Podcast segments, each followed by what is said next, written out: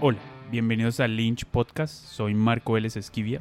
El podcast tiene una nueva imagen en lynchanima.com, donde hemos rediseñado toda la página para que sea más fácil de navegar y acceder a todos los episodios. Y ahora que vamos a tener entre 2 a 3 episodios del podcast a la semana, gracias a esta nueva alianza que hemos hecho con Ana Castillo de Solo Casting Colombia, donde vamos a retransmitir las charlas y talleres que ella está haciendo en Instagram Live con actores, y directores. Entonces, no se te olvide darle follow a nuestro podcast en Spotify, en Apple Podcast o en Google Podcast o a través de nuestras redes sociales para estar enterado de todo el gran contenido que se viene.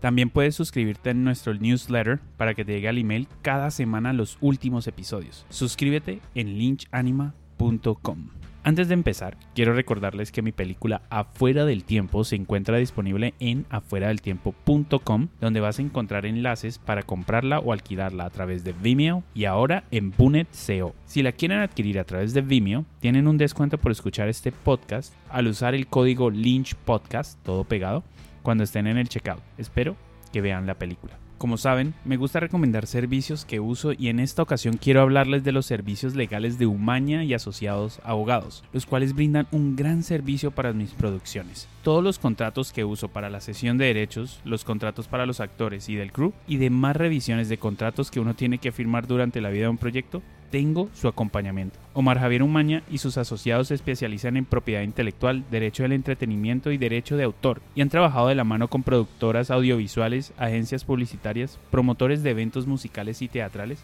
artistas y empresas de tecnología y software, desde el nacimiento de sus proyectos hasta su comercialización y venta. Para saber más de sus servicios pueden entrar a humanaasociados.com y díganles que los escucharon aquí en Lynch Podcast.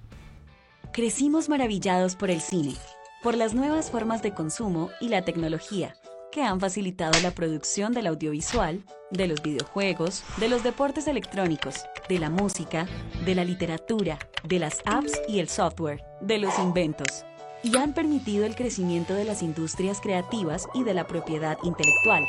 Por eso, queremos poner nuestro granito de arena. Sabemos proteger las creaciones del intelecto y facilitar su debida comercialización.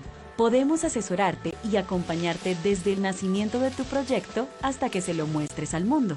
Elaboraremos los documentos necesarios para proteger tus creaciones. Nos encargaremos de los trámites ante las entidades nacionales y extranjeras. Facilitaremos la valoración de tu empresa y proyectos en el mercado latinoamericano y mundial. Te acompañaremos en las negociaciones de tus creaciones. Te respaldaremos en la resolución de conflictos. Trabajaremos para que cada día cuentes con más tiempo para desarrollar tus obras y proyectos.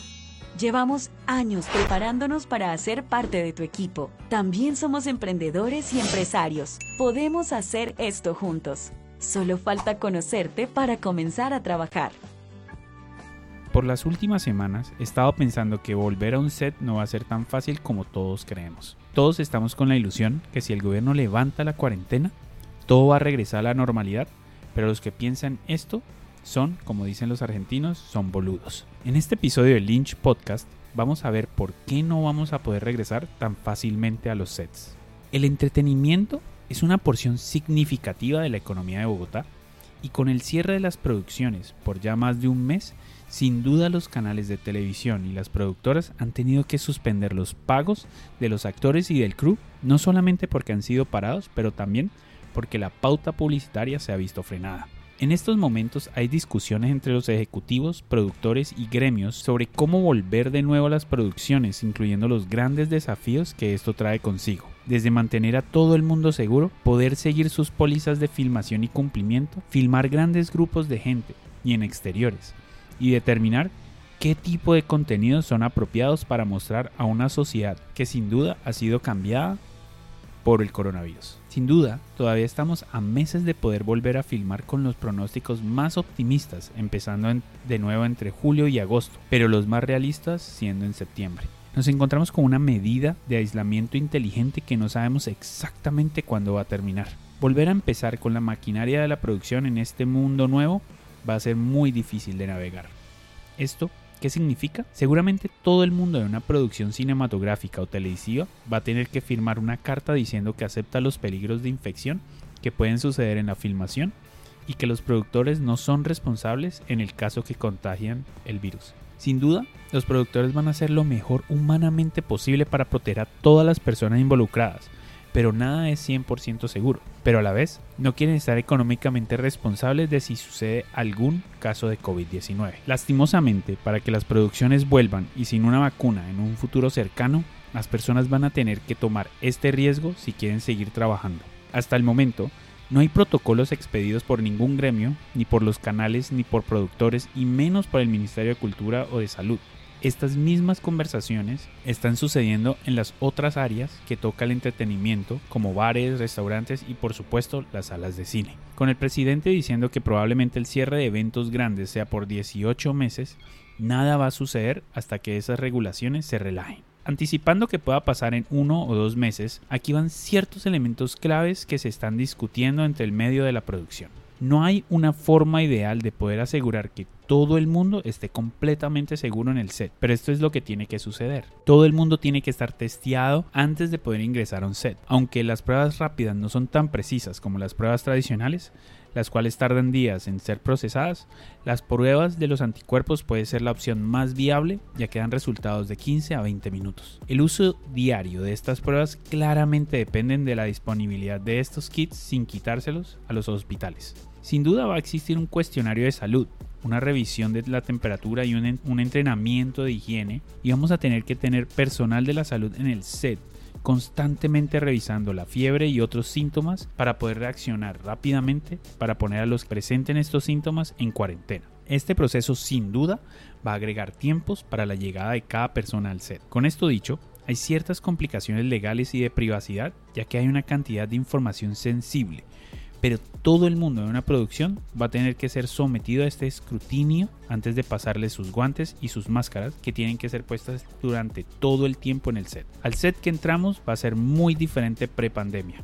Seguramente no vamos a poder intercambiar herramientas de ningún tipo, por lo que cada asistente de cámara, de luces o de arte o de cualquier tipo va a tener que tener sus propias herramientas para trabajar. Muchas producciones consistían de una comida más tipo cafetería, mientras en la mesa de Crafty había bowls comunitarios de maní, frutas y ese tipo de cosas. Eso claramente no puede suceder. Las comidas serán servidas en empaques unipersonales y no se podrá intercambiar comida ni utensilios entre las personas. El almuerzo tendrá que ser escalonado para poder disminuir la densidad de personas reunidas a la vez. Tiene que existir una capa extra de protección alrededor de los actores, ya que su salud es crucial para mantener a la producción funcionando y al equipo empleado. Ellos no son reemplazables y por la naturaleza de su trabajo, los actores no pueden estar al frente de la cámara usando equipo de protección. Para mantenerlos a salvo, el personal que tiene contacto con los actores y con los directores tienen que usar máscaras y guantes todo el tiempo. Las oficinas y los baños tienen que funcionar como puertas sin cerraduras, para poder ser siempre empujadas y no tener que tocar la cerradura. El agua o cualquier otro líquido no va a poder estar en botellones, sino en botellas individuales. Un equipo de desinfección va a tener que ir al set cada día limpiar. Hay conversaciones que las producciones van a tener que alquilar hoteles para crear zonas seguras para las personas que trabajan en una película o una producción televisiva, así vivan en la misma ciudad, para poder estar todos juntos y no permitir que la gente vaya a sus casas o a otros sitios, sino que el equipo y los actores estén en una especie de mini cuarentena juntos para minimizar la posibilidad que la gente del equipo tenga contacto con alguien por fuera de la producción y traiga el virus consigo. La esperanza es que hacer pruebas nos permita que los actores puedan tener escenas íntimas, pero sin duda hacer escenas en exteriores con una gran cantidad de extras que están alrededor de los actores principales va a ser un problema bastante grande. Una posibilidad para poder hacer esto será a través de efectos visuales. La prioridad debe ser siempre mantener a los actores principales en las mejores condiciones de cuidado. La expectativa de producciones de Hollywood que regresen a filmar en Colombia durante la reapertura, muchas fuentes me dicen que no es muy posible que esto suceda en el futuro inmediato. Todavía los países van a tener restricciones aéreas por un tiempo, y como dijo Jean-Claude Besudo en una entrevista en, Blue Radio, los protocolos de abordaje de los vuelos van a tener que cambiar, y no van a haber muchos vuelos al día por lo que la gente no va a querer viajar tanto. Él espera una reapertura aérea completa para dentro de un año y medio. La economía del cine está literalmente en lo peor que ha estado, y con la taquilla de las salas de cine mundialmente cerradas, las producciones están contra la pared porque sin seguridad de retorno y con las posibles cancelaciones de los tax rebates, muchas producciones americanas y del resto del mundo no se van a arriesgar a viajar hasta Colombia o filmar en Budapest o Serbia o en Australia, y si aún así fuera, ¿cómo las producciones le van a asegurar a los actores que viajen unas 8 horas a un país que no conocen y que no saben qué va a pasar si se enferman y les piden que estén acá de 2 a 3 meses? Para programas de televisión estoy escuchando muchas conversaciones sobre limitar los rodajes dentro de estudios de grabación. Claramente esto no da el mismo nivel de autenticidad que al filmar en calles verdaderas,